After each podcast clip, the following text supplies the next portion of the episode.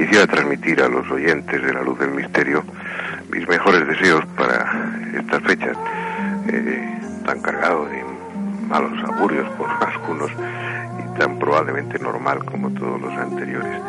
La vida es algo divertido, es algo dinámico, donde suceden cosas y lo que me gustaría que los oyentes de este espacio, que a mí mismo no sucediera, estuviera lleno de acontecimientos, lleno de sorpresas, lleno de inquietudes que así nos mantuviésemos alertas y vivos. Un abrazo para todos. ha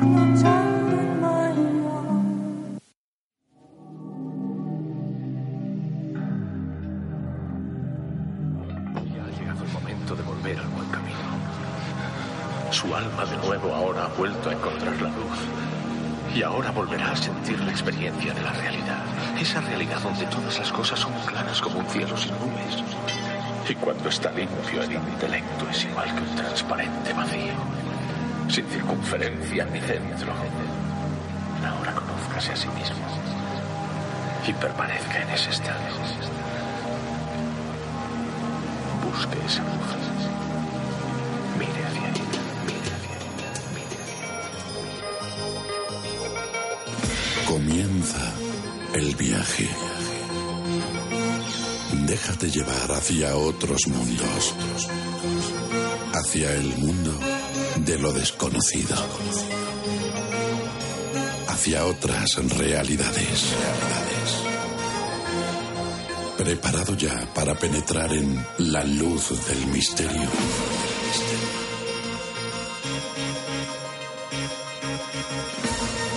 Una idea original dirigida y presentada por Julio Barroso.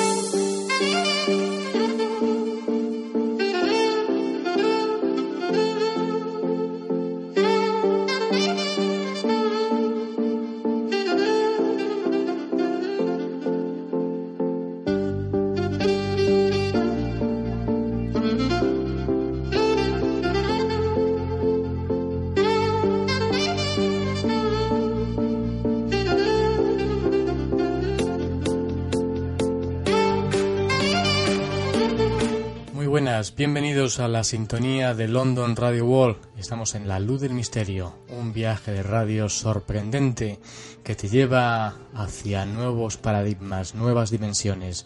Hoy va a ser muy especial. Y darte, como digo, la bienvenida a esta emisión única de radio. Deseamos que todo el equipo que te encuentres lo mejor posible, que olvides, que dejes a un lado los problemas de la semana y te dejes llevar por los sonidos que salen a través de tu receptor, de tu ordenador y bueno, y vivas lo más apasionadamente posible el misterio.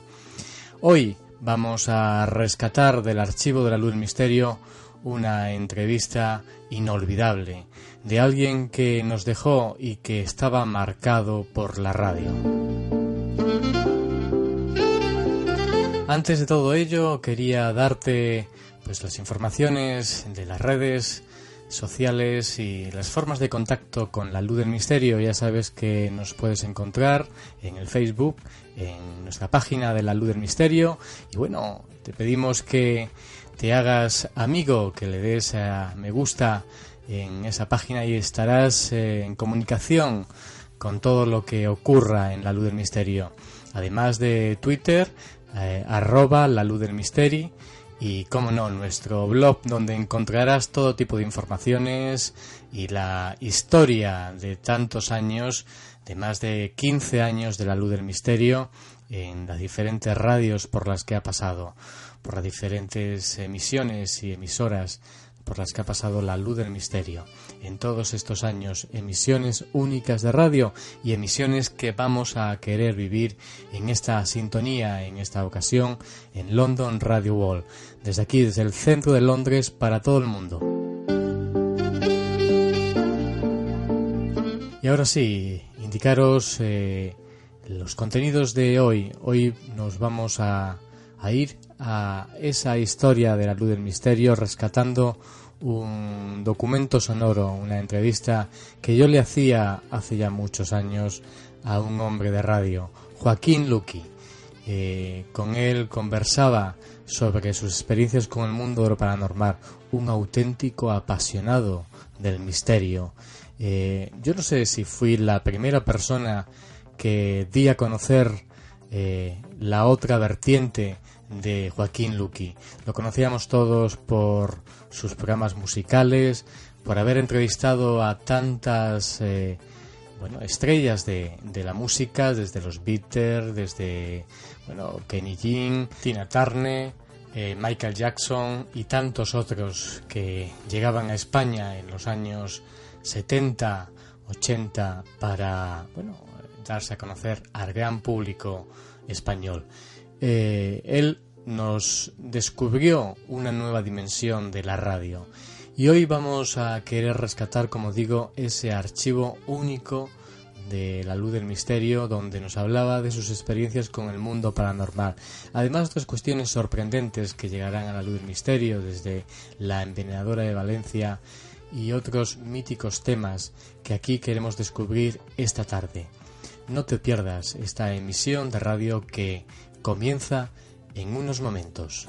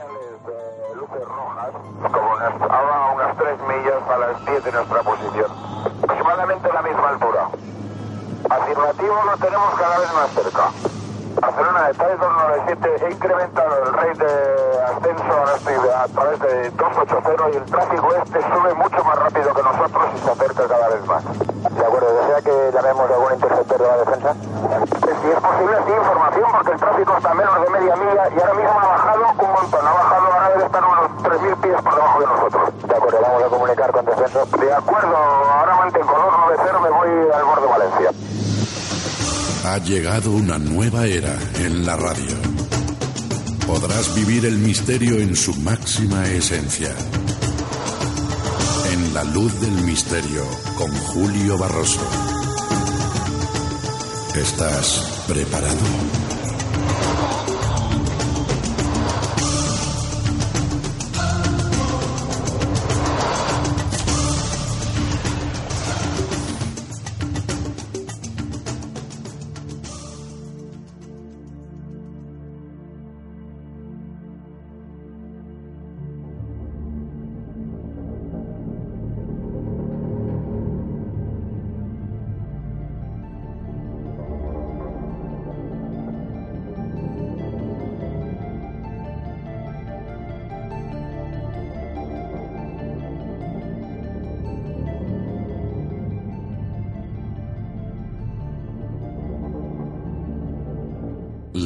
Del misterio con Julio Barroso.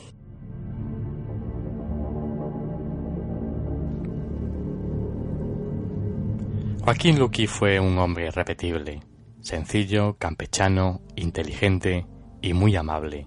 Si te dabas una vuelta una tarde cualquiera por la calle Fuencarrar de Madrid, en los alrededores de su amada cadena Ser, era posible que te lo encontraras tranquilamente leyendo en alguno de los bares y terracitas de esta zona de la ciudad. Pese a llevar la fama a cuesta desde hacía muchos años, los justos, porque a él no le gustaba revelar su edad, saludaba con agrado a aquellos que le reconocían y se le acercaban. Su conversación era siempre interesante, porque Lucky era uno de los pocos privilegiados que había podido viajar por todo el mundo haciendo su trabajo.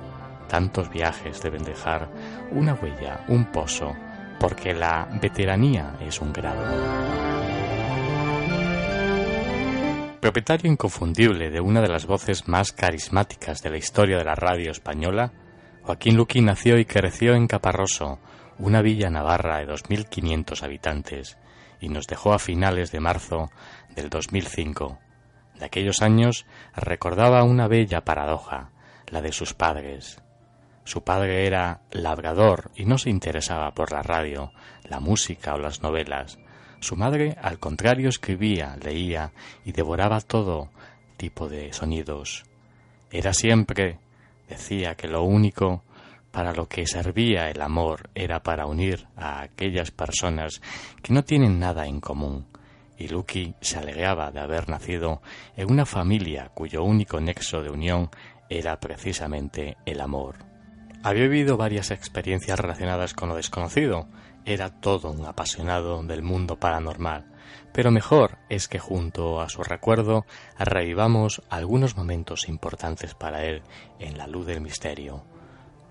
Este documento sonoro que en estos momentos van a escuchar, eh, para mí tiene eh, un gran interés y un interés y un calado periodístico, histórico, conocer abiertamente, porque pocas veces lo hizo, creo que casi en ninguna ocasión, eh, de forma abierta en radio, en medios de comunicación, explicar y contar las experiencias paranormales que él había vivido y su pasión por el mundo del misterio. Lo hacía realmente a voz populi, lo hacía en petit comité, pero nunca tan abiertamente como en esta ocasión. A mí me unió una gran amistad con Joaquín Luqui. Mantenía innumerables conversaciones con él en la radio. Además tuve oportunidad de, bueno, de, de trabajar junto a él, a sus órdenes, ya que durante un tiempo él eh, dirigió una emisora de radio muy cerca de la cadena SER, una emisora que se llamaba MQM Radio, y bueno, ahí me posibilitó realizar un programa que se llamaba El Sentido Común y que yo dirigía y presenté durante una temporada. Eh, con él me siento, la verdad, que eh, muy unido a su personalidad, eh, a su forma de ser tan jovial y bueno, el amor que realmente le depositaba al mundo paranormal. Su pareja, además, echaba las cartas. Eh, es una cosa que él no hablaba abiertamente, simplemente lo comentaba a sus allegados. Eh, su pareja, bueno, se dedicaba de forma, bueno, no semiprofesional, sino eh, a todos los cercanos, a todos los familiares y a todas las personas, amigas, parece ser, bueno, que le echaba las cartas de tarot y sentía pasión por el mundo de la evidencia. Bueno, son vertientes desconocidas de Joaquín Luqui que hoy vamos a, conocer un poco más ese eh, lado misterioso de Joaquín Luqui. Él estaba marcado no solo por la radio, sino estaba marcado por el misterio.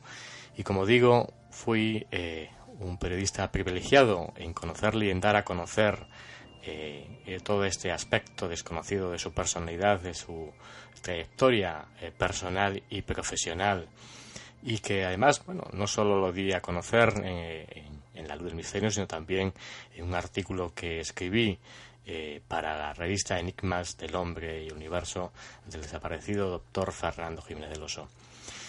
Por eso te pido que te dejes llevar por los sonidos que vienen ahora en estos momentos en la luz del misterio, eh, allí donde te encuentres, déjate llevar por los sonidos que salen de tu receptor y vive, como decimos aquí, en su máxima expresión, el misterio. Siente y vive la pasión, porque, bueno, seguramente esos años, los años 80, 90 al 2000, eh, se vivió el misterio de una forma tan apasionada. Y yo creo que aquí en este documento sonoro se transmite. Os dejo con Joaquín Luqui.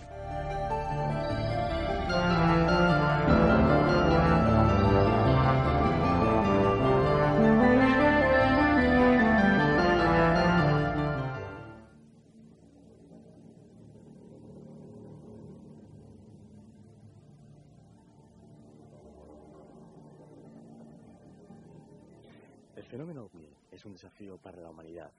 Es el deber de los hombres de ciencia aceptar el desafío, descubrir la naturaleza de los ovnis y establecer la verdad científica. Palabras del doctor Félix Irge, Instituto de Aviación de Moscú.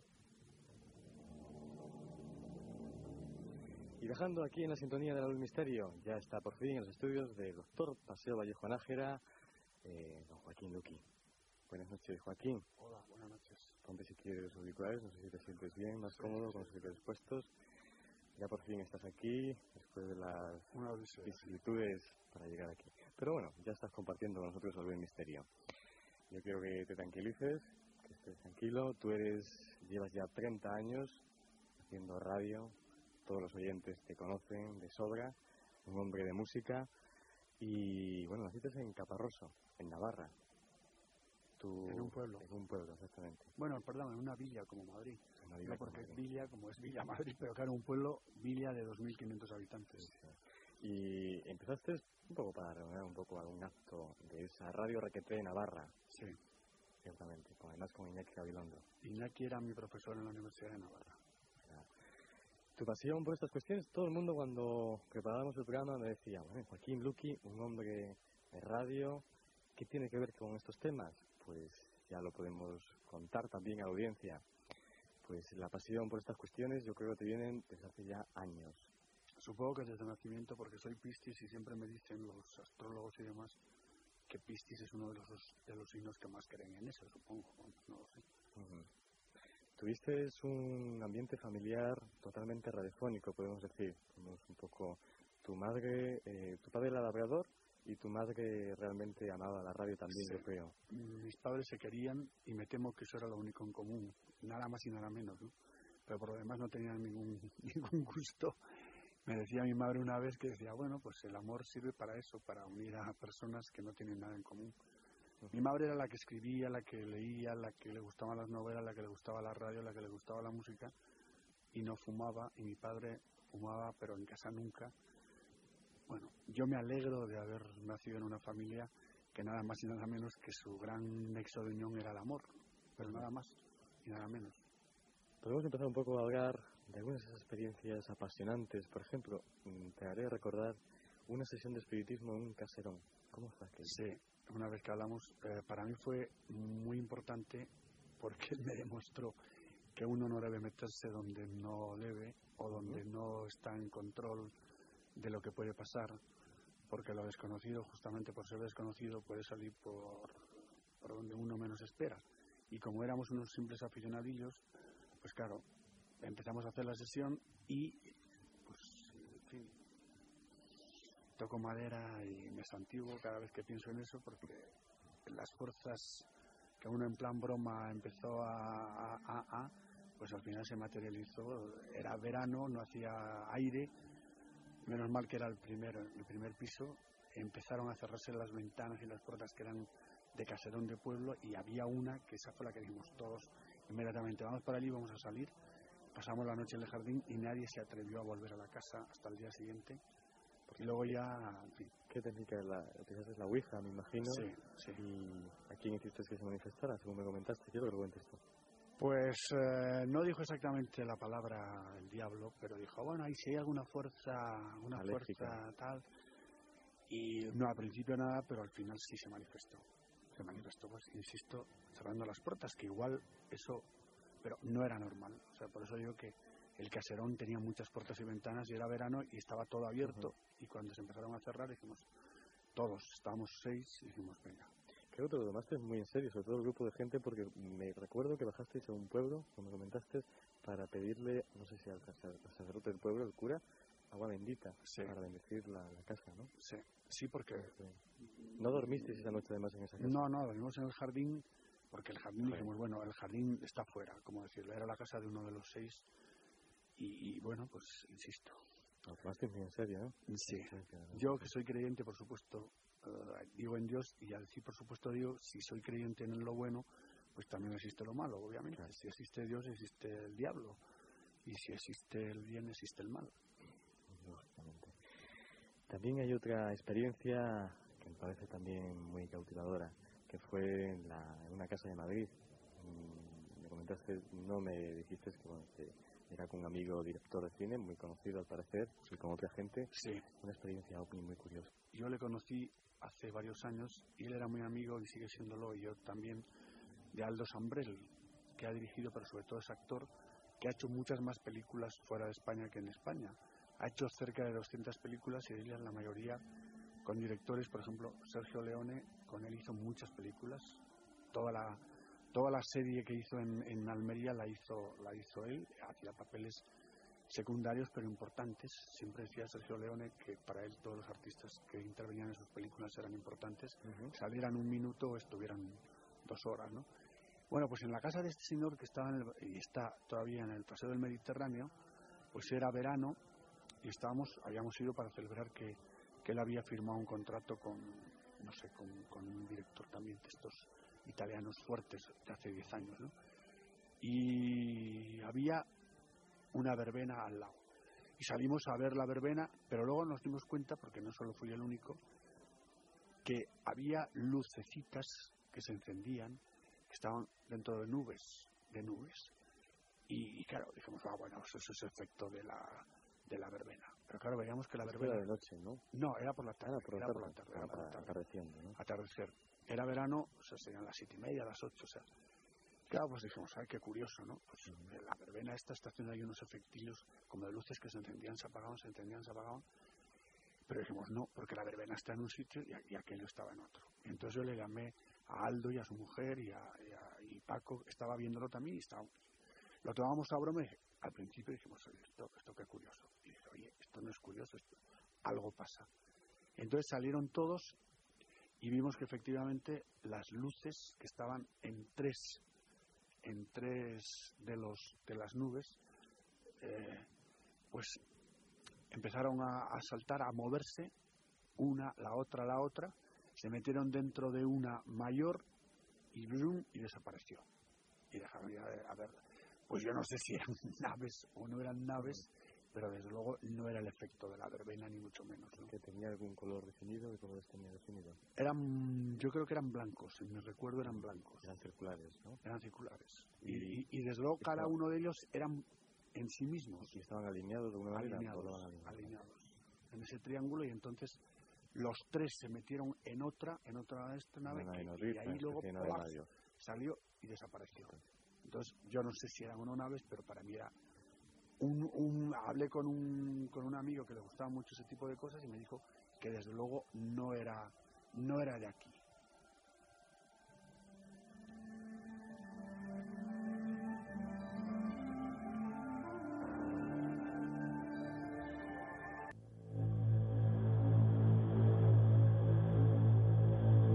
Ellos también fueron testigos de lo insólito. Iñaki Gabilondo, periodista. Yo vi un ovni, íbamos en un avión, íbamos a China, el primer avión, un montón de periodistas, pero un montón de periodistas. Y ese montón de periodistas, en el año 78 creo que era. Y en un momento determinado vimos una cosa durante 20 minutos, pero no la vi yo solo. ¿Has vivido alguna experiencia fuera de lo normal? ¿Has sido protagonista de cualquier hecho insólito? Si es así, escríbenos a la luz del misterio arroba gmail.com y ayúdanos a dar luz al misterio.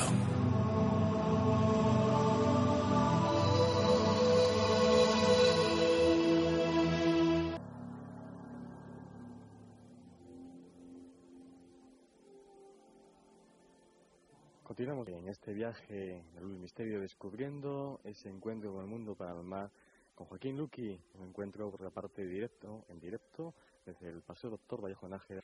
Yo te quería preguntar, porque tú tienes opiniones muy curiosas también sobre el tema OVNI, por ejemplo. ¿Crees que se oculta realmente tanta información como parecen decirnos estos estamentos, el movimiento operativo aéreo? Tú tienes además datos curiosos de amigos que dicen tener información sobre el tema. Yo no sé si te pongo un aprieto. Es que, claro, sí. Te Yo tengo aprieto. amigos que me han contado cosas que pueden o no ser verdad. Yo creo que es verdad. Pero también me han dicho que era información absolutamente secreta, secreta o por lo menos confidencial. Yo no he tenido, no he tenido. Lo mismo que aquello que vimos en la avenida del Mediterráneo, creo que podían ser naves, o desde luego era algo que no era de aquí. Tampoco vamos a decir que, eran eh, naves espaciales, pero algo era.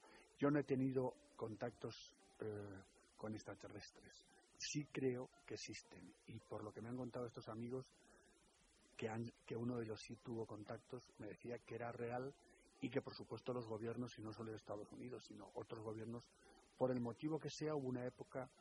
Yo estuve en Roswell una vez y, no, y, no, vi nada. Tampoco voy a decir ahora, oye, por ejemplo, ahora hay en Estados Unidos una serie sobre Roswell que ha tenido cierto éxito, tampoco un gran éxito, pero no como Expediente X. Pero yo sentí algo que cualquiera va a decir, bueno, ¿cómo que sentiste algo?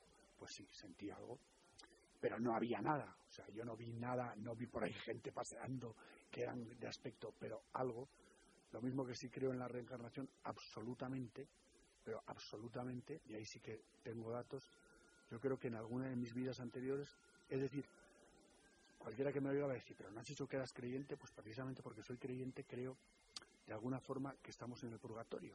O sea que la tierra o lo que nosotros estamos aquí es el purgatorio, con cosas buenas y cosas malas. Para mí el cielo no es que esté arriba, en, en el espacio. Creo que el cielo, creo, es la plena posesión de Dios, es decir, sentir a Dios plenamente y ahí estoy de acuerdo con mi santa favorita, que es Santa Teresa, que decía, muero porque no muero, lo entiendo perfectamente. Yo sí tuve una experiencia lamentablemente muy breve, de un minuto, pero respetando a los que no crean en eso, yo en ese minuto sentí plenamente a Dios y dije al final, Dios mío, ¿por qué no me muero ahora para gozar toda la eternidad de esta sensación? Luego dije, bueno, hay que seguir en el purgatorio, hay que seguir en el camino que es la tierra y ganárselo. O sea, el cielo no se da, se gana, ¿no? Y ahí le doy la razón también a Santa Teresa.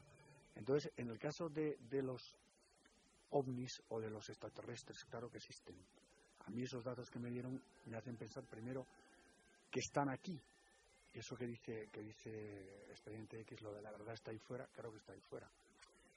Alguien puede decir, no hay pruebas. Yo claro que hay pruebas, pero esas pruebas se han ocultado o se siguen ocultando o a los gobiernos o a quien, no solamente los gobiernos, los poderes fácticos tampoco les interesa. Y claro, cuando me daban datos que no puedo decirlos, porque me comprometí a no decirlos, pues comprendí, es decir, no compartí, pero sí comprendí que a ciertas fuerzas les interesa que eso no se haga público. Naturalmente que no. Y que a Roswell hubo lo que se dice que hubo, claro que sí. Naturalmente que sí, absolutamente seguro y cosas que han contado en el expediente X y que tú contabas en la revista, claro que ha existido y existe. Que los ovnis o que los extraterrestres también pienso que no son todos iguales, o por los datos que me daban, no son todos iguales. Ni son todos buenos ni son todos malos. Quiero decir, aquí la serie de los invasores, que era una de mis favoritas de los años 60, pues los invasores eran malos. Luego, para Spielberg, pues los, los extraterrestres son buenos. O sea, cada uno tiene su, su, yo una de mis experiencias tremendas fue también eh, ir al sitio de encuentros en la tercera fase, uh -huh. la montaña aquella que, que existe, que es real, que luego uno puede pensar, ahí existió aquello que, que dice Spielberg en la película. Bueno, François Truffaut yo no hablé, pero si François Truffaut aceptó la película es porque él, por lo que me han contado amigos que le conocieron, él creía plenamente también en, en que había otra vida y que estaban aquí, estaban en la Tierra. Lo de, la, lo de la reencarnación sí que creo porque hasta que no encontramos la plena, digamos, purificación, pues seguimos. Sabes seguimos que, que, hay textos, muchos oyentes que están en estos temas también lo sabrán, hay textos de los padres de la Iglesia donde hablan de que es, es abolida la idea de la reencarnación en el concilio 565 de Constantinopla por Justiniano. Simplemente él creía que como él podía ser una vida, pues alguien y luego otra un plebeyo. No aceptaba esa, esa idea. Y fue abolida en los textos, hay textos uh -huh. de que el, que el cristianismo primitivo tenía eh, conciencia de la reencarnación. Es muy curioso. Yo también te preguntaría, hombre, yo te, te, pediría que definieras un poco, sé que no, no quiero comprometerte, pero esas informaciones, para que los clientes hagan una idea, no vienen de gente de la calle, que dice, hay mucha gente que ha vivido experiencias y que tiene contactos con extraterrestres, eso dice. Las informaciones tuyas son más privilegiadas, son de mucho más arriba. O por lo menos es de gente que creo positivamente, insisto, que han tenido experiencias o que las han, si no las han vivido, las han escuchado de gente que las claro, ha vivido. Porque y, y, vuelvo a decir, y uh -huh. los motivos que me dieron para que eso permaneciera oculto, los comprendí. Porque hay una información, mmm, tú lo, lo revelaste para, para Enigmas, en una entrevista que te realizaba, no creo que aquí esté más contarlo. la certeza de que Kennedy tuvo contacto con extraterrestres. Absolutamente, absolutamente. Eso, y además, eh, Kennedy, yo soy un fan de Kennedy, y yo digo, como dice Jesús Hermida, o sea, Kennedy tuvo muchos errores, muchos defectos, pero consiguió algo, yo era un crío, pero luego, desde que murió, para mí, su asesinato fue efectivamente una absoluta maquinación, o sea, conspiración total y, en fin. y desde que murió, y yo me, fui enterando, y, yo, como, como decía Armida, ojalá hubiera políticos ahora que encendieran esa chispa de creer, al margen que, insisto, cometió errores, pero por ejemplo, cuando él se dio cuenta de que Vietnam no era lo que, lo que pensaba, quiso, quiso parar la guerra de Vietnam. Y qué raro, y con esto digo un hecho que está ahí, el señorito Lyndon Johnson lo primero que hizo cuando fue presidente de Estados Unidos fue firmar la escalada de Vietnam, que era justo lo que Kennedy no quería. Hay gente que dice que Johnson no participó, pero sí sabía o tenía sospechas muy ciertas de que había una conspiración para matar a Kennedy. Si no hizo nada en contra, no, no significa que él contribuyó a matarlo, pero que eso lo sé por varios motivos. Y luego amigos que eh, conocieron a Kennedy o gente periodistas que luego hablé con ellos me daban datos de que él, por ejemplo, su poema favorito era un poema sobre la muerte, sobre el destino. Cuando su secretario se llamaba Lincoln, porque es verdad que entre Lincoln y Kennedy hubo 25, 25 parecidos asombrosos. El asesino de Lincoln tenía las mismas letras que el asesino de Kennedy, el Harvey Oswald, que el Harvey Oswald, que también hay quien dice que no solo fue el único, que hubo otros, etcétera. Pero que Kennedy tuvo contactos extraterrestres, a mí estas personas que me dieron los datos sobre la existencia de vida extraterrestre en la Tierra, o sea, de, personas que no habían nacido aquí en la Tierra, en el sistema planetario y que estaban aquí, pues también me dieron datos de Kennedy que eh, los demás presidentes no han negado. Tampoco han afirmado, pero no han negado. ¿Crees que este es el, presidente americano que tuvo realmente contacto y movió el tema del Majesty 12, el famoso proyecto Majesty 12 que habla de esos 12 militares, altos cargos que se comprometieron en un convenio cultural y tecnológico con estos extraterrestres, algo mítico en la literatura ufológica. ¿Crees que este fue realmente el presidente que dio el paso en ese contacto tan, tan hablado en la cuestión ufológica? o hubo a lo mejor, o tú crees o piensas, según tu información, que hubo anteriormente otros presidentes que también dieron el paso. Sí, también se dice que, que, este, que Eisenhower tuvo, pero yo creo que no. Yo, si hubo alguno, yo creo que fue Kennedy. Aparte que, que la vida de Kennedy fue, o sea, ¿cómo decirlo? Demasiado... Hay muchos, muchas cosas sobre Kennedy, sobre que, que, quedan ahí. Y joder, cuando el secretario le dijo, señor presidente, no vaya usted a Dallas porque hay un gran ambiente. Y dijo, no, no, es mi cita con el destino, tengo que ir. Entonces es como decir, yo sé que va a pasar eso, pero tengo que ir. Entonces, pues, en fin. Participo, yo creo, en muchos movimientos la CIA, en esa jugada, en ese movimiento para hacer desaparecer a, Kennedy. Se habla, bueno, en la famosa película JFK. JFK se habla de los movimientos que la CIA, la participación que tienen los servicios secretos americanos en todo este como el de la ufología, lógicamente también. Pero es que mm, yo también he llegado a la conclusión de que pensar que toda la gente que trabaja en la CIA es mala o es imperialista o pues es lo mismo que decir que todos son buenos. O sea, hubo una época en que decir que eras de la CIA, que aquí en España no se decía CIA, se decía CIA, a principio incluso en los doblajes de las películas, y aquella época no se decía CIA, se decía CIA, como FBI. Pues ni, ni toda la gente del FBI era mala o era, o era tipo fachosa, ni toda la gente de la CIA eran mala o buena. Había gente del FBI y de la CIA. Yo lo que sí estoy completamente convencido es de que Kennedy, su interés por, por eh, proteger lo del espacio, tenía que ver también con su interés por todo lo que tenía que ver con los ovnis. Porque él estaba convencido de que había una vida fuera de este planeta, por supuesto, y fuera de nosotros. Bueno, en fin, hay más datos, pero es que algunos no puedo contarlos, no porque es muy fácil decir, ah, no puedo contarlos. No, es que di mi palabra. que cuando me contaron cosas, yo solo puedo decir que creo que Kennedy sí era ese presidente, creo, pero no voy a decir por qué, porque no, puedo decirlo. Yo me quiero poner en el papel de un oyente. Eh, realmente a ti te importa poco que te crean o no te crean, yo creo, ¿no? Bueno, Hay que- oyentes que serán muy críticos y dirán, bueno, un locutor tan conocido de hablando. Yo comprendo que está puede haber gente que diga, ¿qué cuestiones". hace aquí Lucky que habla de música o de cine y hablando de ovnis y tal? Pues lo entiendo perfectamente. Y, y además comprendo perfectamente que la gente que esté oyendo ahora, pues puede pensar, pues este tío, ¿a qué viene esto, no? O sea, me, me, me interesa que la gente crea que si estoy aquí es porque creo, creo tener motivos, tengo motivos, pero digo, creo tener motivos para decir lo que digo. Si no me lo creen, me parece muy bien que ejerzan esa libertad. Yo creo que una de las cuestiones más importantes justamente de este tipo de temas es que cada uno puede creer o no. Pero si yo hablo esto, desde luego tengo motivos para hablar así. Pero también, si alguien no se lo cree, me parece muy bien que ejerzan su sentido de creerlo o no creerlo.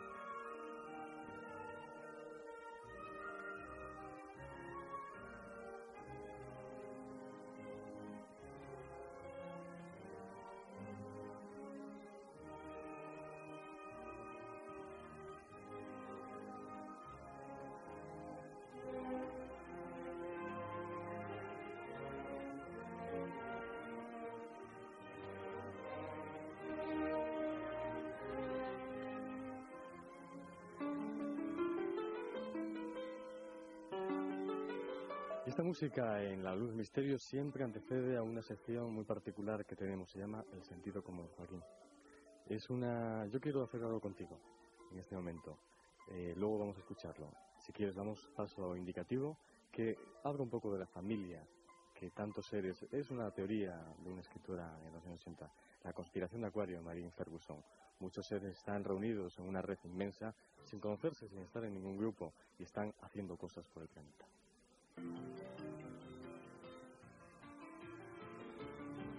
Y en esta sección han pasado pues gente como Antonio Gala, Joaquín Araujo, eh, Manuel Torriquesia y bueno, lógicamente yo quería eh, realmente también que participaras en esta sección.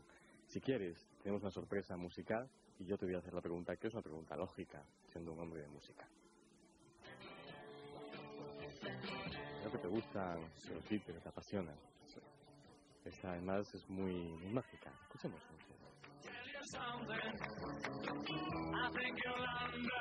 Creo que también se puede despertar el sentido común con la música.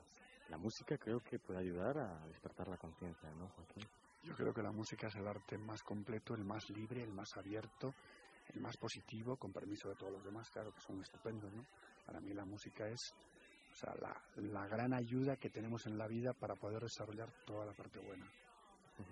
¿Crees que la música, en este caso, un programa de este estilo, que es muy atípico, muy poco común, poner una música de este tipo, puede también, yo creo, ayudar al alma en ese sentido? Absolutamente, y además has elegido una canción Hacer mover a la gente elegido- a la eco- hacia el mundo de la ecología. ¿te Pero, esta canción, esta canción es histórica para mí. ¿Qué te hace recordar esta canción? Bueno, fue mi, mi convencimiento de que los Beatles era el fenómeno del siglo XX y todavía lo sigue siendo, claro.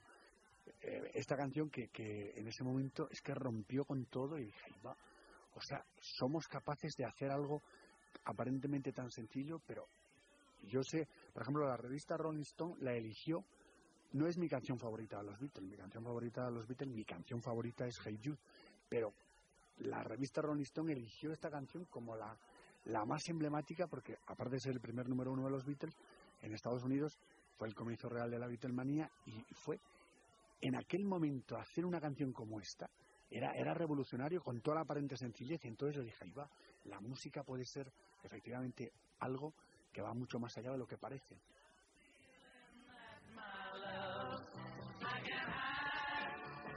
Unos minutos, reflexionemos con esta música sobre el sentido común en nuestras vidas. ¿Quién sabe? Unos segundos.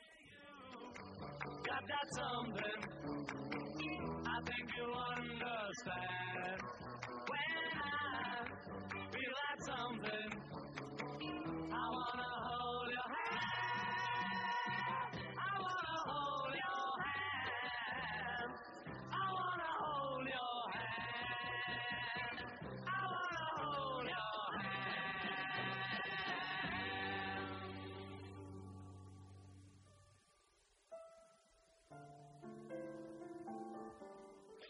¿Y por qué no en esta mágica experiencia de radio? Realmente tú, Joaquín, ¿tú cómo te podrías considerar vegetariano? No sé, eres vegetariano o comes...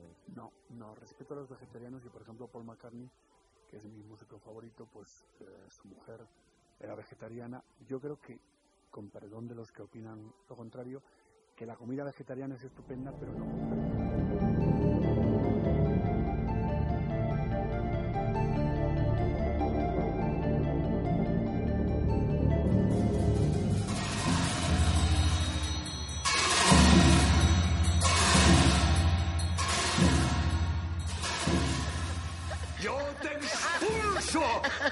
Quien te lo manda!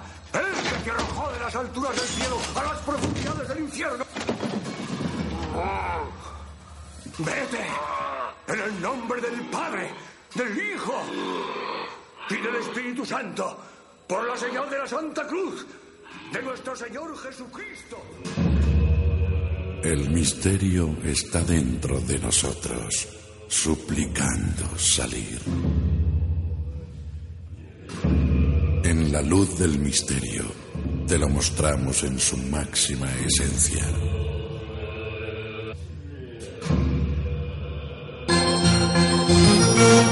Continuamos este viaje de al misterio desplegando nuestras ala- alas a cualquier lugar del mundo. Tengo que comentar y dar las gracias a más de 300 y pico de personas que están conectados en cualquier muchos lugares de España y del mundo. Veo a través de la página de internet y bueno, hay saludar desde Perú, en Lima, Andalucía, en Puerto Real, Luxemburgo, por ejemplo, o por ejemplo en Pernambuco, en Brasil, en Castilla-La Mancha, en Talavera Reina. Son cientos, miles de personas los que están reunidos en estos instantes alrededor de la luz del misterio. Y nos marchamos en este viaje de radio, en esa red de reporteros, en primer lugar, a Málaga. Ahí está Esteban Palomo, coordinador del Grupo de Investigación y Divulgación de Misterios, Misterio Red. Buenas noches, buenas madrugadas, Esteban Palomo, ¿qué tal? Buenas noches, Julio, ¿qué tal? Cuéntanos porque tienes fenómenos extraños en una ermita ubicada en el paraje de los monjes en Marbella que contarnos. Correcto, correcto. Pues para hablar de este asunto habría que, trasladarnos al corazón de Sierra Blanca, en un área conocida como Los Monjes. Aquí se ubica unas ruinas de una antigua capilla que se data del siglo XIX, en la cual eh, se cuentan diversas historias, diversos testimonios, y todos coinciden de una manera mm, bastante sólida. Es aquí donde sombras, eh, se llegan a escuchar cánticos religiosos, oraciones, e incluso tenemos eh, el testimonio de Rocío Santiago que logró ver a estos tres individuos. Siempre coinciden los testimonios en que son tres monjes, tres individuos eh, que eh, están de cierta manera aún presentes en esta zona. Fantástico, Esteban, tu crónica, Esteban Palomo, coordinador del Grupo de Investigación y Divulgación de Misterios, Misterio Red. Gracias y un fuerte abrazo a Málaga. Pues un abrazo y un saludo a todos los oyentes.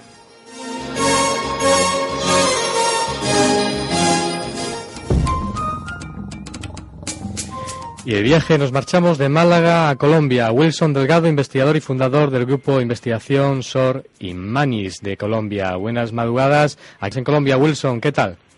Buenas tardes, Julio. Muchísimas gracias por tu invitación eh, el día de hoy. Gracias a ti. Eh, Cuéntanos Bueno, pues, tu crónica de fenómenos extraños en una antigua molinera. bueno eh, eh, nos remontamos básicamente hace más o menos un mes aproximadamente. Eh, para ubicarlos más o menos fue en la ciudad de Facatativá, en el departamento de Cundinamarca.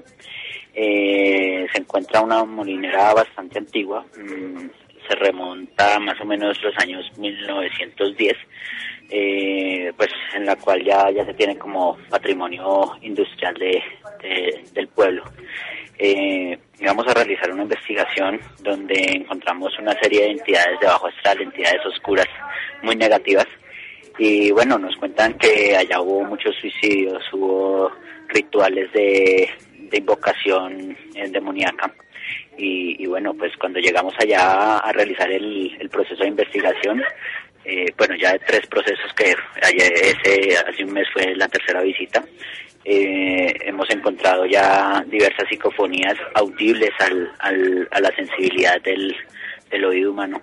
y, y también registrado en video y en audio eh, desde a un, un decibel, eh, donde podemos escuchar pasos, gritos, eh, escuchamos también cascos de, de bestias y bueno una serie de, de fenómenos y bueno alguno, algunas fotografías con rostros calavéricos y así una serie de, de acontecimientos bastante fuertes para todo el equipo Apasionante. Gracias Wilson Delgado, investigador y fundador del grupo de investigación SOR Inmanis de Colombia. Un fuerte abrazo a Colombia. un abrazo un saludo y estaremos pendientes para otras próximas investigaciones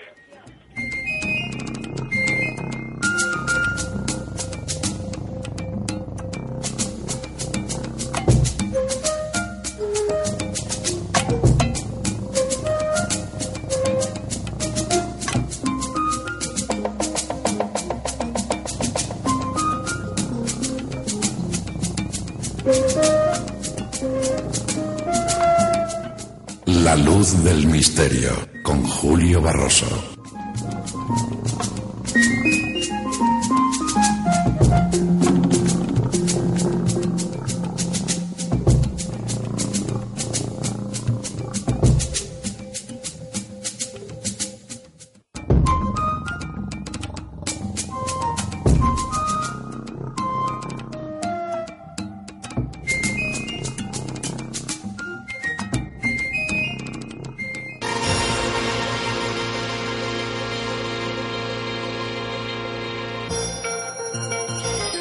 Salvando, preparando más conexiones con muchos puntos del planeta y saludar a mucha gente que nos está siguiendo desde muchos puntos, como decía, de España, en Cádiz, por ejemplo, en Valencia, en Las Palmas de Canarias, eh, también nos están siguiendo apasionados por el misterio en Córdoba, eh, en muchos lugares de España. Por ejemplo, en Chile, en Valparaíso, en estos momentos están conectados con la luz del misterio. La verdad es que es un placer y un honor que la luz del misterio llegue a muchos puntos de España, de Sudamérica, Centroamérica y Estados Unidos.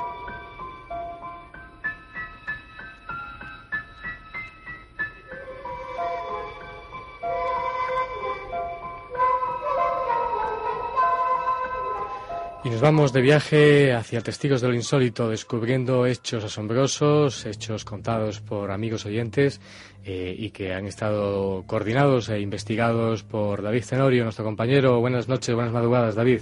Muy buenas madrugadas, compañero, ¿qué tal? Muy bien, ¿y tú?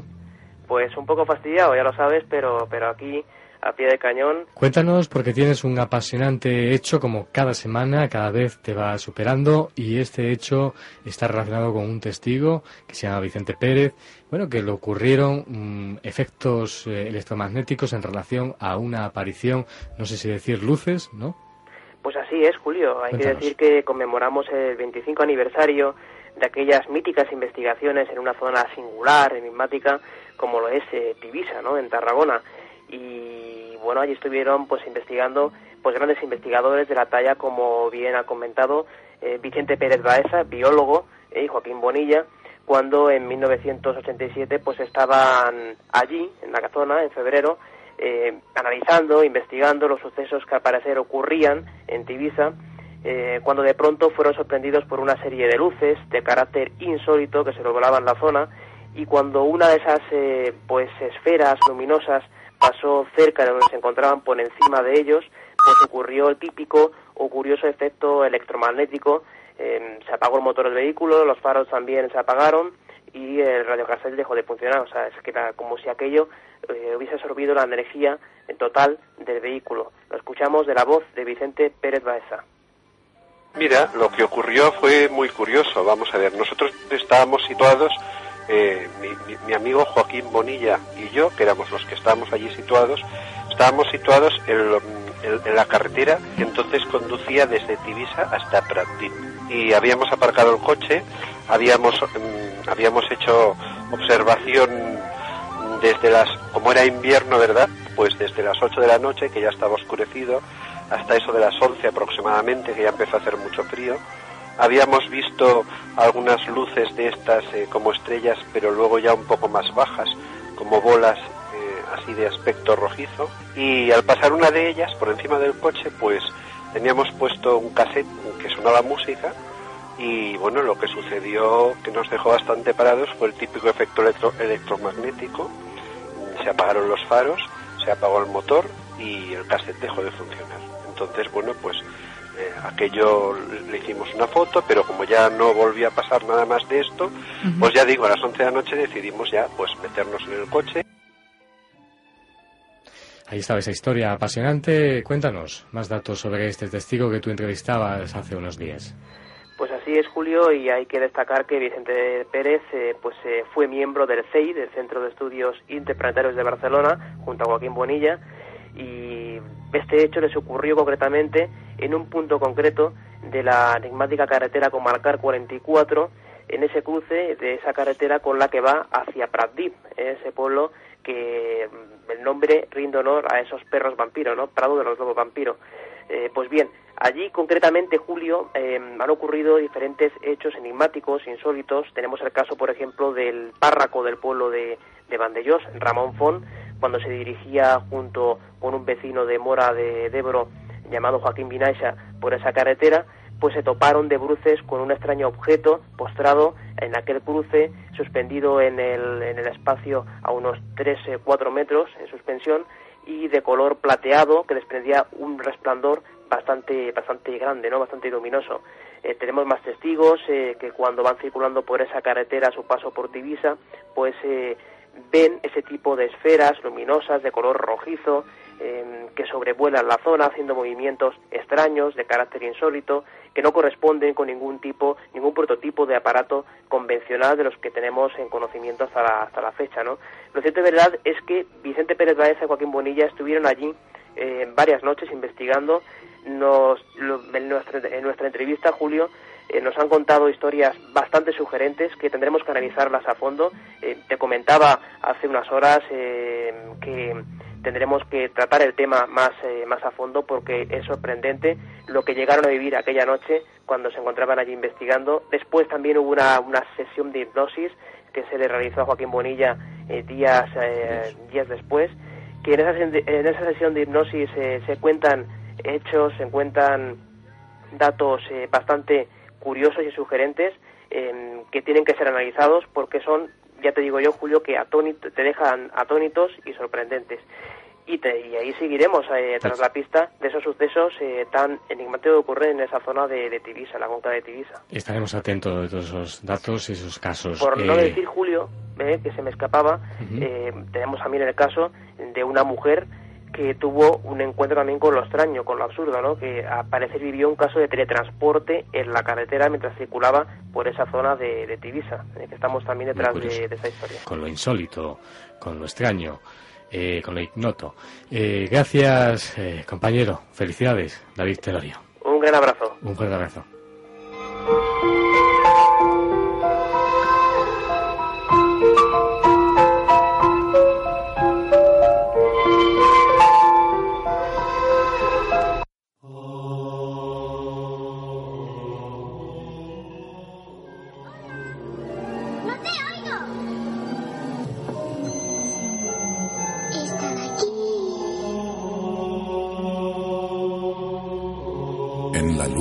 Misterio. Con Julio Barroso.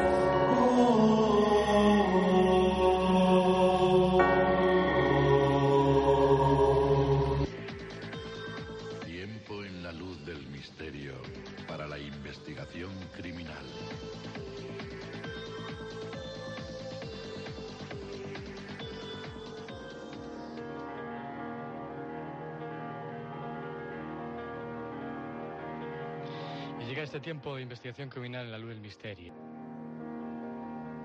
Esta noche en la madrugada nos va a llevar también a esos hechos siniestros de nuestra España más oscura. Esta noche va a guiarnos hacia Pilar Prades Expósito, en la envenenadora de Valencia. Y para ello conectamos con Diego Ávila Domínguez. Buenas noches, buenas madrugadas, Diego. Hola, buenas noches. ¿Qué tal? Bien, bien. Autor de Vivir para Matar y de Mujeres Asesinas de Ediciones El Garaje. Y bueno, eh, creo que bueno ha seguido también de cerca este hecho de la España más profunda, la envenenadora de Valencia, Pilar Prades Expósito, que podemos decir que nació en Bejis, en Castellón, en 1928. Y bueno, ella pedía, lógicamente, eh, trabajo en distintas casas, sobre todo en la zona de Valencia. Y bueno, ella quería, no sé si usurpar, podemos empezar por ahí, por el perfil psicológico y por las intenciones que tenía Pilar Prade de usurpar la figura de la señora de la casa para mejor, bueno, casarse con el marido y bueno, llegar a tener a lo mejor un poder más alto adquisitivo. No sé si, si por ahí podían ir las intenciones de Pilar Prades Expósito, aunque hay muchas lagunas todavía en la historia que a lo mejor no se conocen. Diego. Pues sí, es una historia mm, bastante interesante e inquietante por lo que tiene de, de, leyenda, ¿no? Porque es eh, tanto tanto historia como leyenda.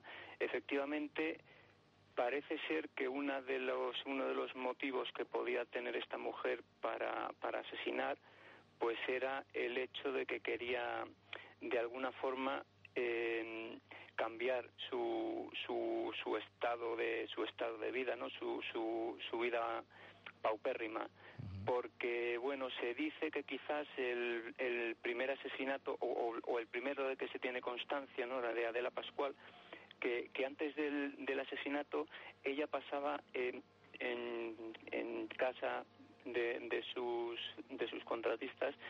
Esta, eh, pasaban el tiempo mm, sola sabes eh, simplemente mm, descansando rodeada de lujos porque bueno eh, ellos tenían un pequeño negocio, Enrique, y, sí, era una, y parece... una chacinería, una especie sí, de efectivamente, una sí. chacinería, una charcutería, y parece ser que, que, bueno, que ella lo que en principio lo que, a lo que aspiraba, pues era un poco pues a, esa vida, ¿no? Que, que la veía tan cerca todos los días, pero que le estaba, que le era negada, ¿no? Uh ella eh, tenía, tiene un perfil psicológico muy curioso. Bueno, era analfabeta, empezó a trabajar a la edad de 12 años, pues sirviendo en casas. Eh, no sé si tenía mala relación con, con, la, con la familia, eh, sobre todo también con la madre. Y bueno, tenía un perfil psicológico que tal vez es propenso a ser realmente una asesina en serie. No sé qué opinión te merece a ti, tú que has eh, estudiado tantos casos de asesinos en series, de mujeres asesinas, que me imagino que la psicología será muy distinta al asesino realmente. ¿Qué piensas de todo esto? Sí, sí, eh, realmente la, la, forma de matar mmm, de cuando cuando tenemos un asesino y una asesina eh, son casi diametralmente casi diametralmente opuestas. Yo no creo eh, a, en vista de, de, lo que hasta ahora he podido cotejar, averiguar, no creo que, que estemos ante el caso de una asesina en serie como, como tal, una asesina en serie canónica.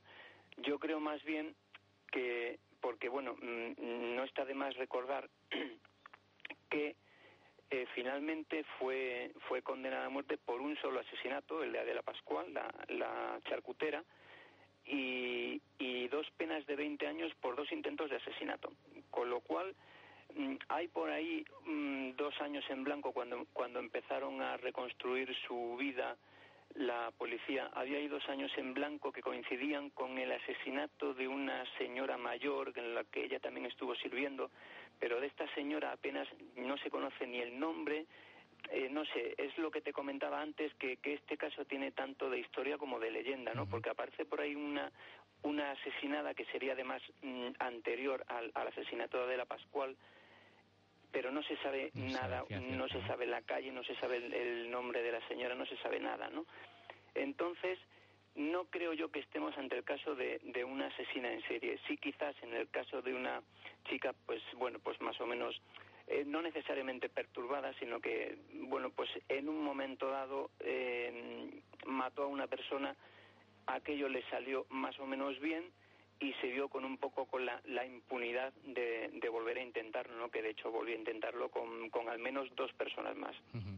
Vamos a ir haciendo ideas, sobre todo para los oyentes en la madrugada. La primera familia con la que bueno se pone a trabajar, como tú bien has dicho, es en 1954 en la casa de la familia Vilanova Pascua, eran dueños de una chacinería, una carnicería.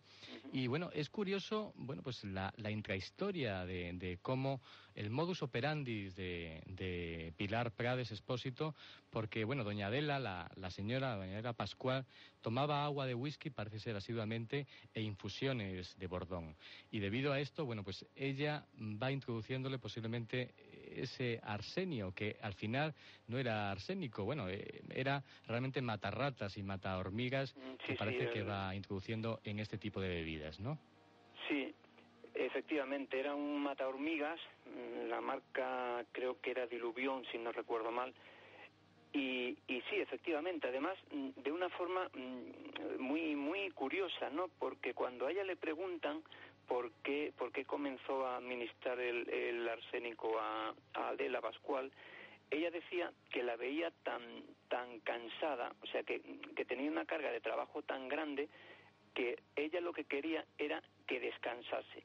Entonces, la única forma que encontró para hacerlo, pues fue eh, administrarle unas, unas pocas gotas del, de este producto, Virubión, para así obligarla a, hacer cama, ¿no? A, reposar en la cama. Entonces, eh, realmente es, es un caso bastante atípico dentro de lo que de lo que eh, suele ser habitual en casos de asesinato, ¿no?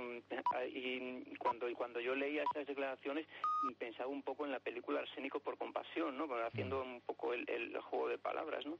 Era un poco un poco un poco inquietante también, ¿no? Esta mujer, Adela, doña Adela Pascual, eh, muere al año de colapso pancreatitis hemorrágico.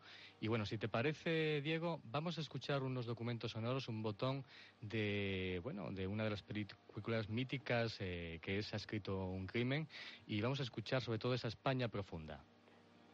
Por supuesto. ¿Usted qué desea? Hablar con la señora. Está ahí dentro. Adela, preguntan por ti. ¿Quién es? ¿Qué quieres? Estoy buscando una casa para servir. Y me han dicho que ustedes necesitan una criada. ¿Tienes referencias? Aquí en Valencia solo he servido a una señora anciana que falleció. Por eso busco trabajo.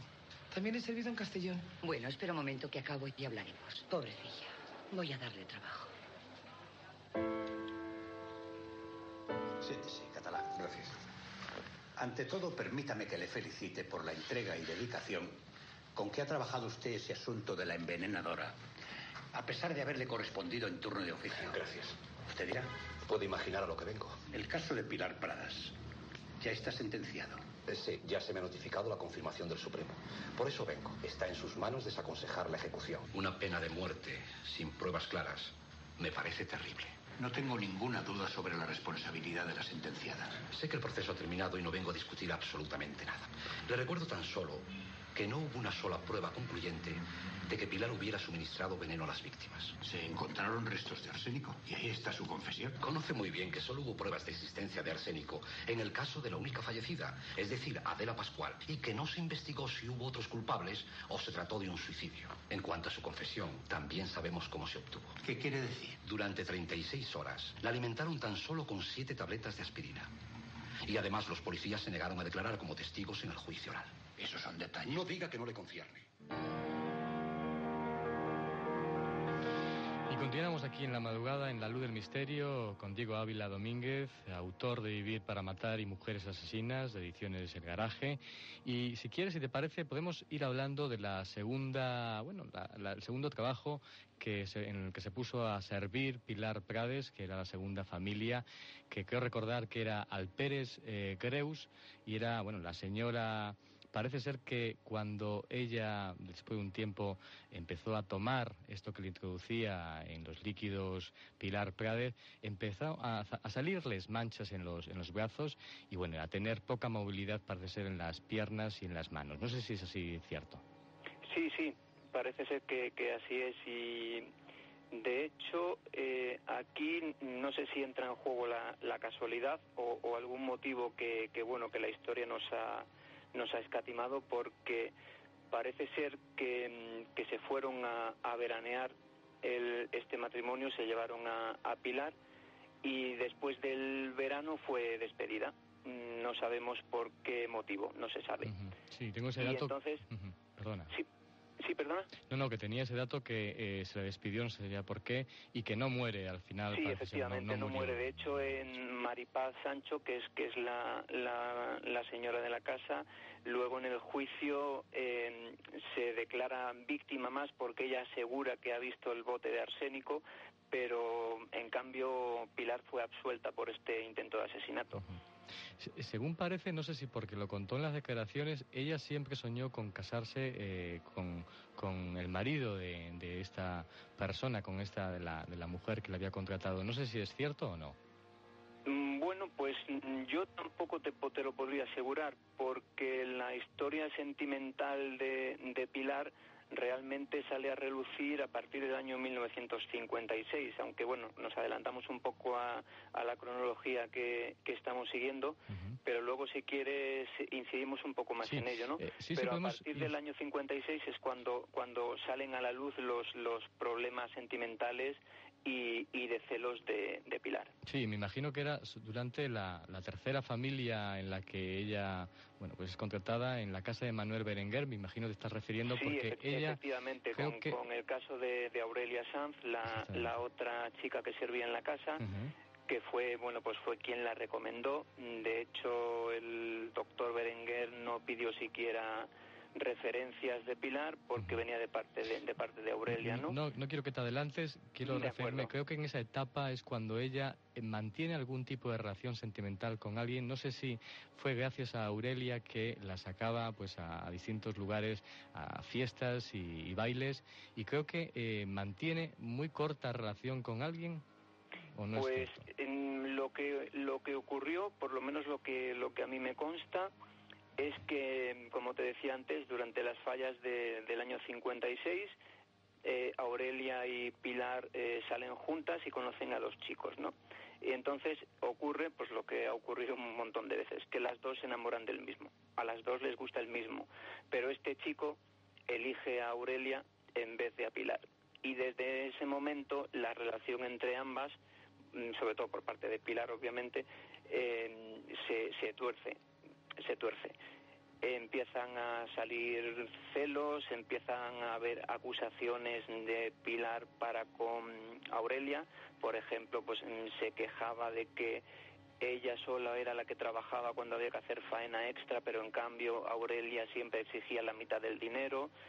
Eh, al novio cuando mm, ya empieza a enfermar le dice que, que, que la deje porque tiene una enfermedad que, de la que no se va a sanar nunca. Es decir, de ahí empieza a aparecer el perfil, digamos, más em, psicótico o psicópata de, de Pilar. Ujú. Eh, estábamos hablando de la tercera familia, como bien decías tú, que era la familia en la casa de Manuel Berenguer, que era un prestigioso médico militar. Y bueno, la señora de la casa parece ser que empieza a enfermar, también se le hinchaban las piernas, dolores en las manos y en los pies, y bueno, vomitaba. Eh, se descubre, gracias a, a Manuel Berenguer, como decíamos, es médico militar, la interna, no sé si eh, está bien este dato, en un hospital, y bueno, no murió, pero quedó inválida, y ahí las pruebas que se le hacen ya eh, se ve claramente que eh, empieza, vamos, que se le estaba introduciendo un veneno en el cuerpo, ¿no?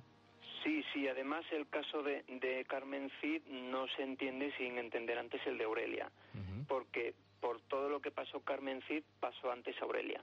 Sí, imagino por la envidia, Aurelia.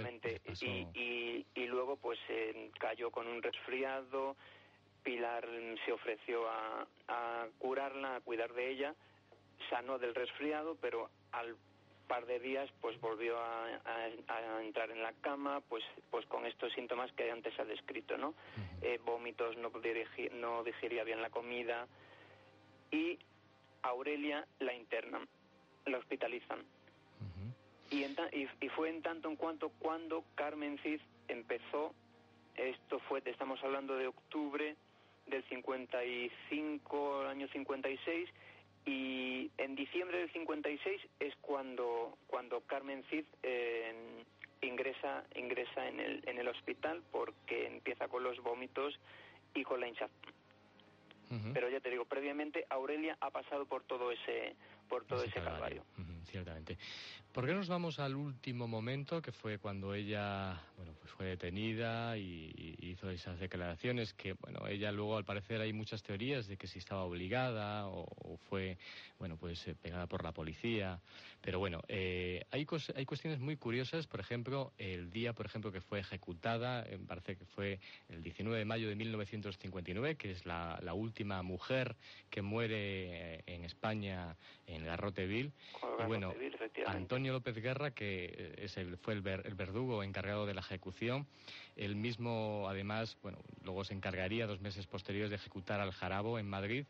Y Antonio parece ser que se niega a ejecutarla porque era una mujer. No sé si ese dato está correcto.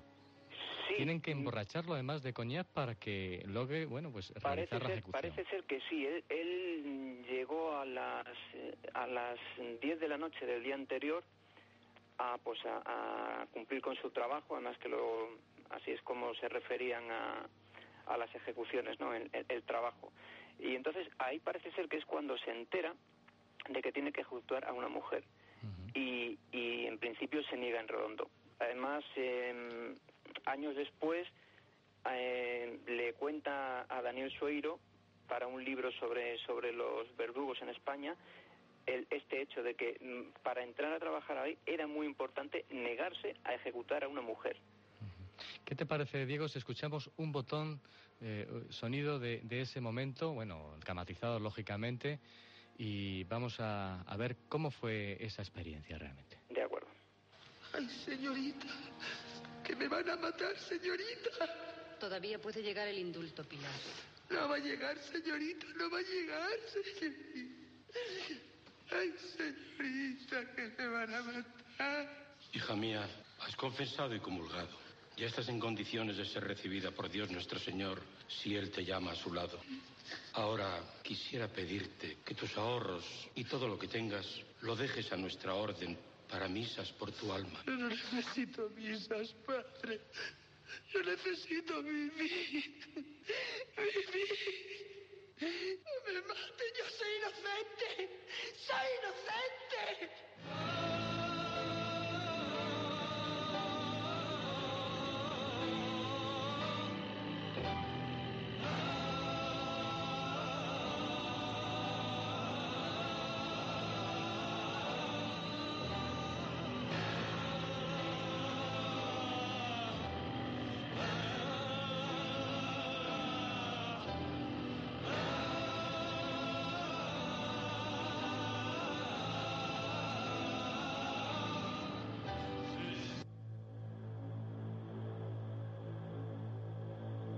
Ellos también fueron testigos de lo insólito. Antonio Gala, escritor. Cuando tuve la muerte clínica vi, vi la oscuridad y vi cómo se hacía la luz a través de la, de la oscuridad y vi, eso que dicen que, que, la vida se ve seguida como en una película, en unos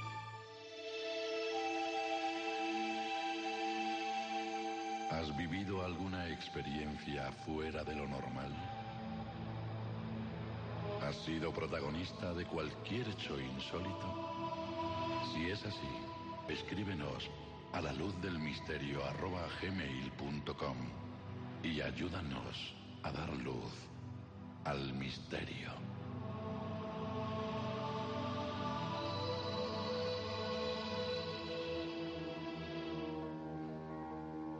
Estaba ese documento sonoro eh, de ese día bueno, tan fatídico de la ejecución de Pilar Prades. Ya para terminar, ¿hay algún dato que he visto que no sé si está muy corroborado, tú que seguramente sabrás?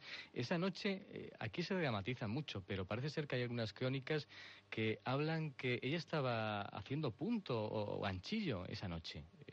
No, no, me cuadra mucho realmente. Y lo he leído en crónicas, bueno, pues en distintas webs, en distintos lugares, y eso es cierto realmente. Pues eh, a mí no me consta, no me consta el, el dato y, y, además eh, por cómo se sucedieron los hechos no la veo yo. No, tengo aquí, lo, lo, vamos, lo he transcrito la noche en que se ejecutaba, estaba haciendo ganchillos. Me imagino que es de las muchas informaciones que a lo mejor se pueden recoger eh, de estas elucubraciones es cierto, absurdas. Sí es cierto una cosa, es que cuando ella está hasta que hasta que espera la, la orden de la ejecución, ella mm, vive mm, yo creo que el, el periodo más tranquilo y más feliz de su vida. Ah, sí. O sea, Sí, sí. Curiosamente, la única foto mm, que conservamos de ella en la que está sonriendo es en, es mientras está mientras está en la cárcel esperando la, la, la ejecución. Curioso, ¿no? Sí. Eh, estaba siempre acompañada pues por motivos de bueno pues evitar algún suicidio. Bueno Ya, ya sabes que se hace esto con, con algunos algunos presos. Y, y realmente tenía o sea comía fuera paseaba ya te digo siempre siempre acompañada pero realmente fue el periodo más más, Más tranquilo tranquilo, de su de, de su vida. De hecho mm, los el semanario El Caso intentaron contactar con ella varias veces y ella siempre siempre mm, les dijo que no.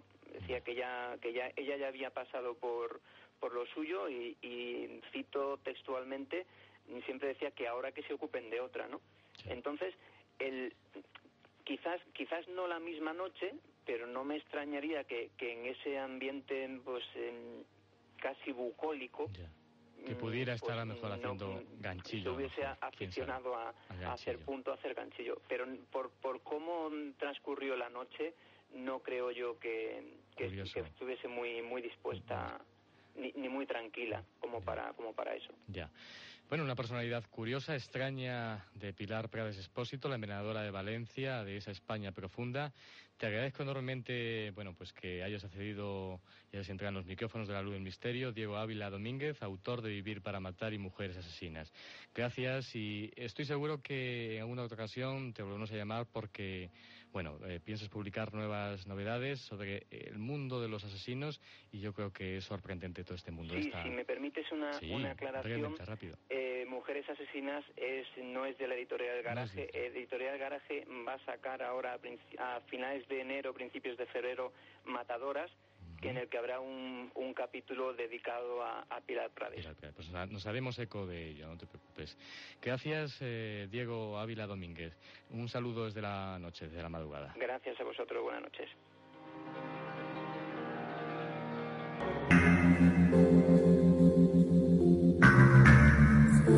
Los ojos. Déjate llevar por historias extraordinarias, experiencias extrañas. Eso, cierra los ojos. Eh, Fran, buenas noches. Buenas noches, Julio. Cuéntame, porque ahí traes cosas curiosas también. Bueno, yo tengo una pregunta. ¿Eres consumidor de comida china, Julio? No mucho. Bueno, pues mejor porque lo que vengo a contaros esta noche no te haría mucha gracia. Hoy vengo con unas historias, unas leyendas que van a removerle el estómago a más de uno, sobre todo a los que hayan cenado hace poco. Y si además alguien ha cenado en un restaurante chino, que a mí me encantan, pues más todavía. Me tienes, la verdad, intrigado y seguramente a muchos oyentes que nos escuchan. Nos vamos a centrar hoy en el mundo oriental y es que está claro que hay mucho misterio en torno a los chinos, hay muchas historias que se refieren al uso de perros, gatos, ratas y otros bichos en la comida china. Otras historias se refieren al hecho sorprendente de que nunca se ven entierros de chinos. De hecho, si buscas en el registro, tampoco es que aparezcan muertos de ese origen a pesar de la gran cantidad de asiáticos que hay en nuestro país y en todo el mundo. Y claro, como muchos pensamos con el estómago, pues es inevitable relacionar eso con la sabrosa comida china que tanto nos gusta, Julio. Pero, ¿realmente hay historias que demuestran el uso de perros o gatos en las comidas de los chinos? Pues mira, se habla de una historia muy curiosa, por ejemplo, la de un grupo de amigos que deciden un día que, bueno, pues les apetece cenar en un restaurante. No quieren gastarse mucho dinero, así que deciden cenar en un restaurante chino, que además es muy económico, lo típico. Elige cada uno sus platos, piden, comen felices, contentos, todo muy rico, cenan y se van, pero una de las personas al llegar a casa se empieza a encontrar mal, le duele mucho el estómago, tiene náuseas, vómitos, ¿le ha sentado mal la cena? Bueno, pues puede ser, pero no se le pasa. La verdad es que seguramente nos vas a sorprender, eh, pero ¿qué pasa realmente allí? Pues mira, deciden ir a urgencias para que vean si se puede haber intoxicado por comer algo en mal estado. En urgencias, como está tan mal, deciden hacerle a esta persona un lavado de estómago. Seguidamente hacen un estudio de lo que han encontrado en su estómago, bueno, pues para ver qué producto estaba en mal estado. Y aquí es cuando empieza lo interesante. No os podéis imaginar lo que encuentran ahí.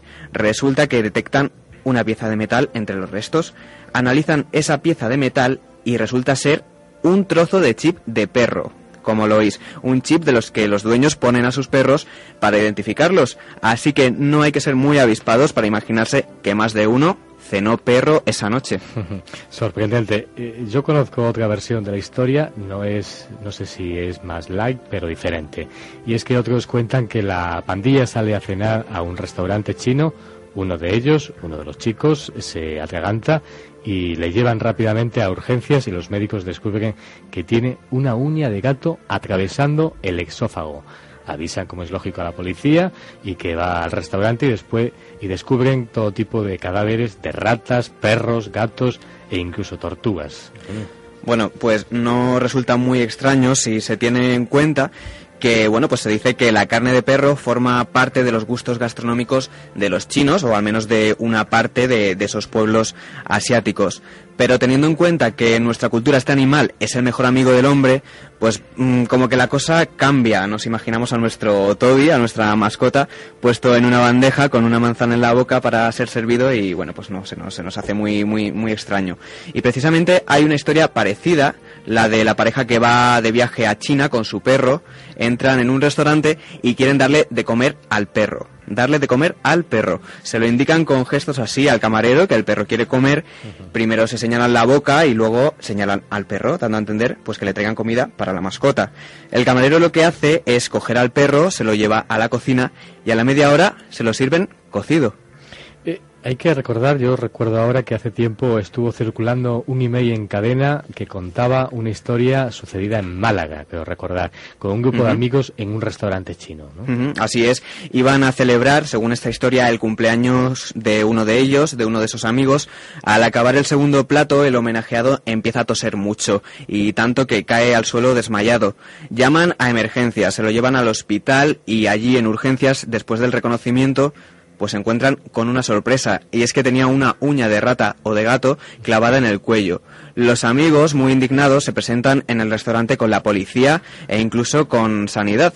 Hacen una inspección y encuentran costillas de perro, ratas y gatos hechos trozos en el interior de los frigoríficos, listos todos ellos para preparar, pues bueno, los baratos menús del día. Es una historia que, como decimos, ha circulado mucho a través de emails y alguno incluso venía documentado, venía documentado con, con el nombre, pues bueno, de un supuesto restaurante.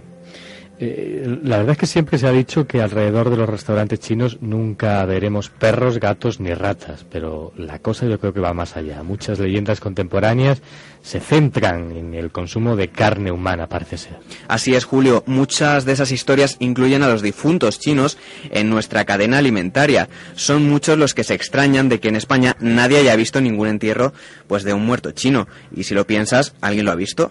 El mito dice que los cadáveres de los chinos desaparecen en las cocinas de los restaurantes chinos y que nos llegan pues en rollitos de primavera o entre el pollo al limón y el cerdo agridulce.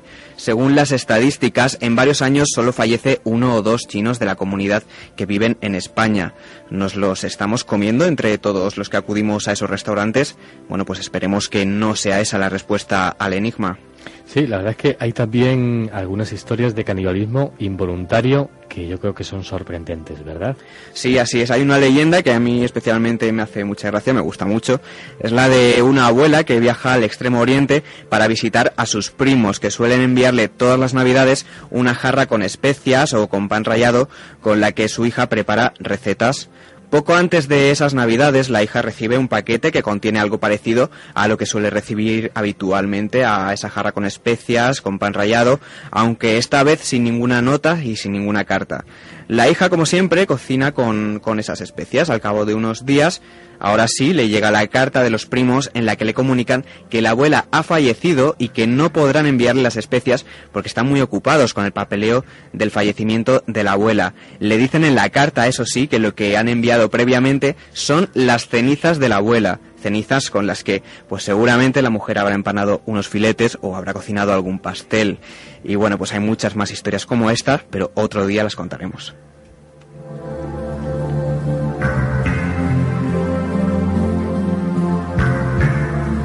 Felicidades, Fran. Ha sido sorprendente y curioso. Gracias.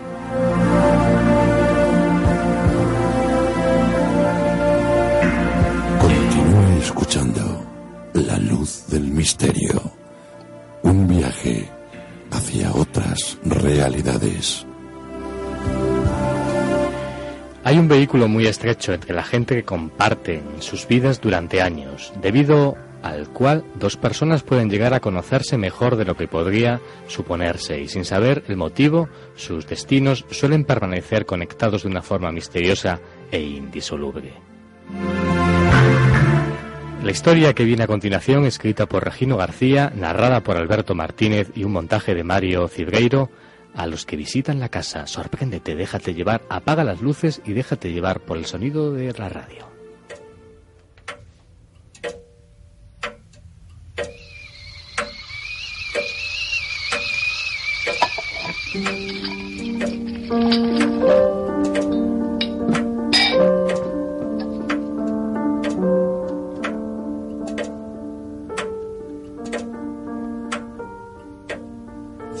Faltaba todavía una hora para la cena, pero como venía siendo habitual, el señor seguramente no tendría apetito.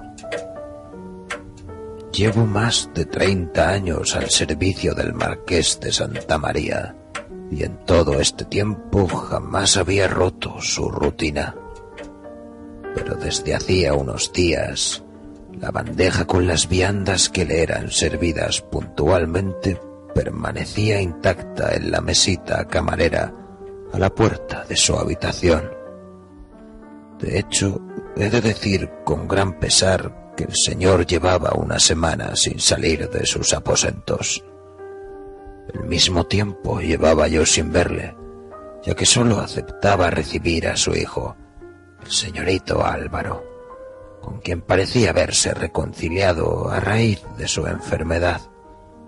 Después de años de llevar una vida disoluta e inapropiada que avergonzaba a su padre. Ahora pasaban todas las tardes e incluso noches enteras encerrados en ese cuarto para mi consternación con el señor postrado y rechazando mis atenciones, mi trabajo desde hace un tiempo venía consistiendo en el cuidado y mantenimiento de la residencia y de sus preciadas colecciones. Allí había monedas antiguas, desde sestercios del Imperio Romano hasta doblones del siglo XVI. Había diversos trofeos, cabezas de animales que el señorito Álvaro había matado y disecado personalmente, pues era un gran amante de la caza y la taxidermia. Había asimismo majestuosos navíos reproducidos a escala de forma minuciosa e insertados en botellas de cristal, reminiscencia de la antigua pasión del marqués por la navegación. Y por último hay que resaltar las hermosas pinturas que se hallaban en ambos salones de la residencia, algunas de ellas obras de los más afamados artistas, como correspondía a un linaje que si bien no gozaba de la riqueza de antaño, aún podía considerarse bastante acaudalado. Me hallaba yo ejerciendo dichas funciones cuando el señorito Álvaro nos reunió a todo el servicio en el gran salón. Allí nos explicó que por fortuna su padre había superado finalmente su postración y que por ello había resuelto cumplir su viejo sueño de dar la vuelta al mundo en velero. Una mezcla de alegría y confusión nos invadió a todos los empleados y solicitamos ver al Señor para expresarle nuestro regocijo, pero desafortunadamente ya se había acostado, pues se hallaba extenuado, según nos confesó su hijo. Al día siguiente me levanté más temprano de lo habitual y fui a la habitación del señor para desearle un buen viaje. Pero antes de que pudiera llamar a la puerta salió el señorito y me informó de que el marqués había partido muy temprano, no hallándose ya en la casa. Fuimos hablando hasta el gran salón y allí comenzó a alabar mi preocupación por el Señor y mis años de abnegada dedicación que él agradecía, para concluir que por desgracia mis atenciones ya no iban a ser necesarias, ya que habiendo quedado él como administrador único de la extensa hacienda de su padre, su intención era vender la residencia familiar y trasladarse al extranjero, donde no necesitaría servicio alguno. Tras estas frías palabras, me prometió una compensación económica por mi devoción, que yo no solicité. Se despidió bruscamente de mí, pues asuntos importantes le requerían, según dijo. Allí quedé en silencio unos minutos, pensando en todo lo sucedido. Como guiado por mi estupor, me encaminé lentamente hacia las escaleras de la planta noble que ascendían al primer piso y luego a la habitación del señor. No me molesté en llamar a la puerta como venía siendo norma en todos estos años y entré, ansioso, esperando verle. Pero allí no había nadie y me empecé a convencer de que mi mundo había cambiado. La habitación estaba distinta. El señorito parecía haber iniciado ya los trámites de su traslado. Los navíos embotellados del señor habían desaparecido y algunos de los trofeos de caza estaban repartidos desordenadamente por la estancia, así como una estrafalaria estatua a tamaño natural de un indígena africano ataviado con pieles de animales. Consternado por los acontecimientos, me retiré de allí como una sombra silenciosa. Hacer mi equipaje y despedirme del resto del servicio, llamé a un coche de punto y dejé la residencia. Aquella noche me instalé en casa de mi hija, que afortunadamente no vivía lejos de allí, pero no logré conciliar el sueño. No dejaba de pensar en la repentina marcha del Señor, que no llegó a despedirse de nosotros. Además, había una idea que no me abandonaba, y a cada hora que pasaba me parecía más y más inquietante. Por fin, angustiado y con gran resolución por la sospecha que me acechaba, me vestí y salí a la calle.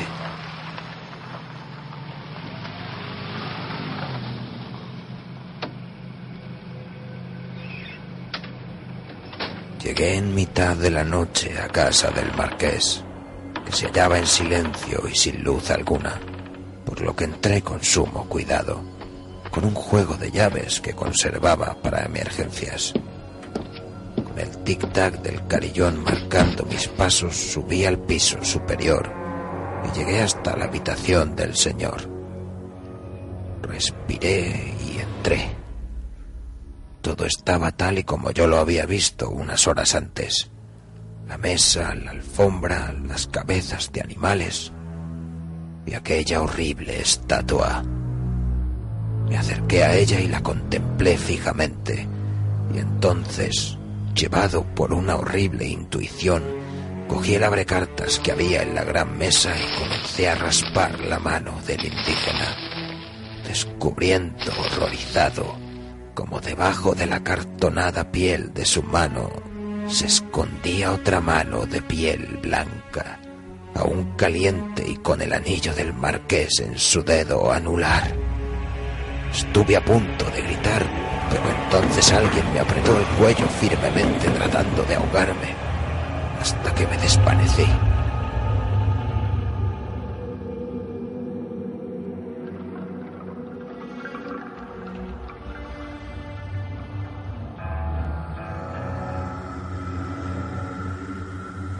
Despertar, mi vida o lo que quedaba de ella había cambiado para siempre. Después de 30 años en esta casa, ahora puedo decir que verdaderamente formo parte de ella. El señorito tuvo el detalle de colocarme junto al marqués. Y ahora acompaño a mi señor en su perpetua inmovilidad, aunque sospecho que él ya se halla en completo reposo. No sé bajo qué imagen externa pasaré mis últimos días, ya que mi tiempo se está agotando. Pero eso ya no importa demasiado. No puedo moverme ni hablar. A solas con mis pensamientos, les cuento esta historia a todos los que visitan la casa con la perspectiva de adquirirla. Quiero decirles que si necesitan cualquier cosa no tienen más que pedirla. No voy a moverme de aquí.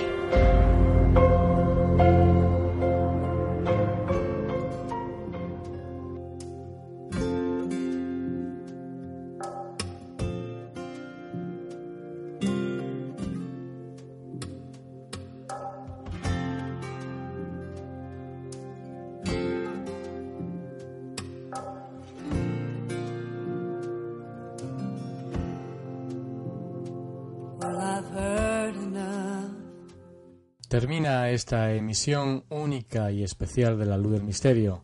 Hoy hemos recordado un entrañable recuerdo para mí, que era la entrevista que le realizaba en este marco de La Luz del Misterio a Joaquín Luqui. Una entrañable, valga la redundancia, una entrañable persona a la que me siento todo un privilegiado de haberle conocido y de ser su amigo. También hemos conocido más cuestiones apasionantes en esta sintonía de London Radio World. Hemos viajado hacia el mundo de las leyendas y también hemos conocido la historia de la envenenadora de Valencia. Pero ya sabes que estaremos aquí de nuevo dentro de siete días en este apasionante viaje que vivimos al máximo, viviendo el misterio con pasión, ese sueño de radio que es la luz del misterio. Espero que te hayas encontrado bien y que hayas disfrutado como nosotros.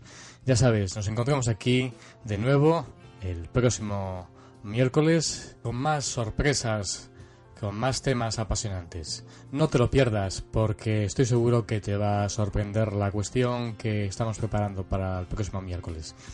Gracias y nos encontramos aquí de nuevo en la sintonía de London Radio World en el centro de Londres para el mundo entero. Que pases una mágica semana. Saludos.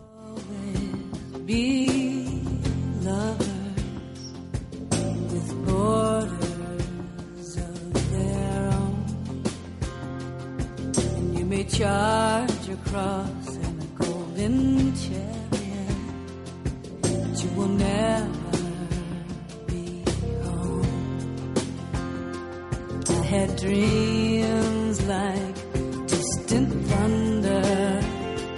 I had hope like a prayer unheard. This is nothing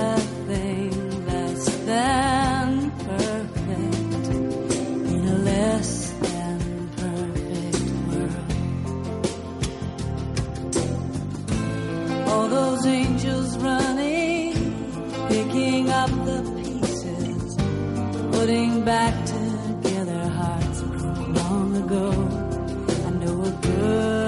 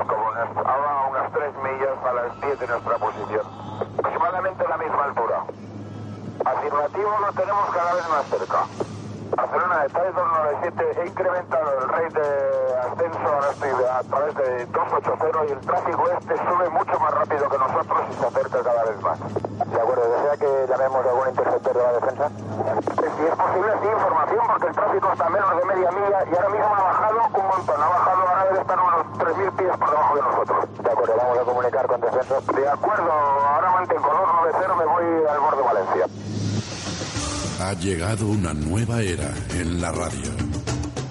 Podrás vivir el misterio en su máxima esencia. En la luz del misterio con Julio Barroso. ¿Estás preparado?